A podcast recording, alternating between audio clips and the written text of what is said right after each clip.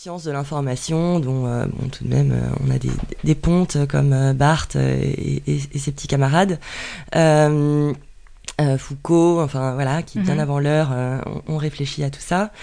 et donc, donc voilà, j'ai laissé aussi les choses advenir. Et comme je me nourrissais aussi de, euh, bah, de réflexion sur les mots euh, qui, qui, ont énormément de place dans ma vie.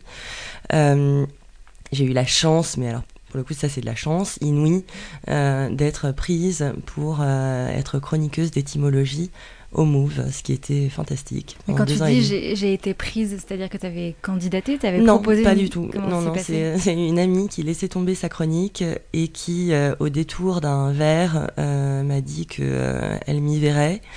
Je lui ai dit, mais, mais pas du tout. Et euh, le lendemain, euh, j'ai quand même reçu un coup de fil du Move qui me disait, on est tous au courant, c'est super, tu viens et tu vas faire l'essai, et puis après tu vas le faire. Et donc moi, évidemment, j'ai eu envie de, de m'enterrer vivante, euh, mais je l'ai quand même fait et, et j'ai pas compris pourquoi ils me gardaient d'une semaine sur l'autre, mais ils m'ont gardé pendant deux ans et demi et c'était une expérience fabuleuse. Et donc c'était une fois, une fois par semaine? Oui.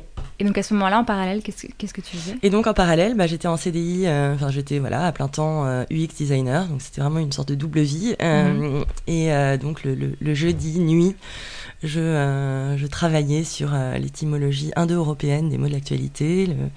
J'allais au beau matin, vraiment aux aurores, à la maison de la radio, et je rentrais travailler. Mhm c'était c'était un, petit côté euh, un petit côté un peu clivé que, que j'affectionnais beaucoup. Et euh, justement, est-ce que tu te poses un peu des questions sur euh, qu'est-ce qu'est-ce que j'ai envie de faire? Est-ce que tu, tu voulais rationaliser ton parcours et le fait d'avoir comme ça plusieurs expériences ou Finalement, est-ce que ça te plaisait d'avoir euh, toutes ces casquettes différentes? Mais en fait, euh, mon parcours est très rationnel. Euh, juste, il est rationnel dans le sens où il, il laisse les choses exister et vivre. Enfin, dans il y, a, plein de, il y a plein de justement de, de peintres euh, ou d'artistes qui présentent euh, des, des, métamorphoses qui deviennent quelque chose d'autre, qui deviennent quelque chose d'autre. Enfin, des objets qui euh, finalement bah, sont très protéiformes. J'ai un côté un peu barbe à papa. Et, donc, et en fait, on l'a tous. c'est le tout est juste de le laisser exister.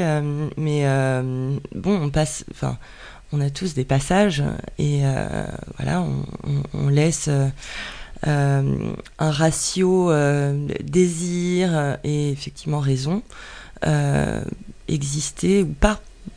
Et voilà, et moi j'ai. Bon, jusqu'ici, il me semble que je l'ai laissé exister, mais je trouve que c'est extrêmement intéressant de voir en fait ce qui se passe dans la vie. et parce qu'il y a toujours quelque chose qui se passe. Et, et donc c'est passionnant. Et cet état d'esprit, tu l'as. Tu trouves que tu l'as depuis le début, depuis que tu as. Je sais pas, commencé tes études, enfin en fait, depuis que tu as à faire des choix? Tu trouves que tu as toujours été comme ça? Oui, mais en même temps, j'oriente. Euh, rien de ce qui m'est arrivé m'est arrivé euh, tandis que j'étais euh, allongée par terre. Oui, bien sûr. voilà, j'avais aussi un certain dynamisme et et sans doute une capacité. alors, je manipule beaucoup l'hyperbole dans la vie, mais donc les gens, enfin mes amis se moquent énormément de moi à cause de ça. Mais en même temps, c'est vrai qu'il y, y a, quelque chose où je sais euh, exprimer ce qui, ce qui, euh, ce qui m'anime réellement. Euh, et parfois, ça, ça, ça, fait beaucoup écho. et donc, il y a des personnes qui, qui, qui se disent qu'ils ont envie d'être avec quelqu'un d'animé comme ça. Et donc, et comme à côté, je suis quelqu'un de très très rigoureux et de très professionnel, bah, il faut croire que voilà, enfin, que, ça donne envie effectivement à des personnes de, de travailler avec moi. humblement. Enfin, j'en sais rien.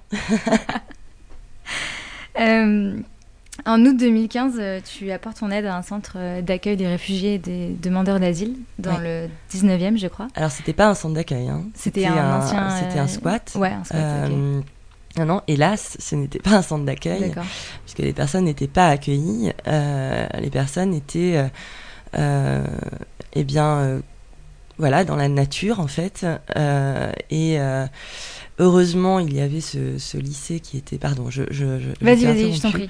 Euh, heureusement, il y avait ce lycée qui était désaffecté et euh, où les pouvoirs publics nous ont laissé l'occuper euh, pendant plusieurs mois, enfin plusieurs mois quand les gens, quand on reste, ça veut dire que, on, que les gens ont fermé les yeux. Hein.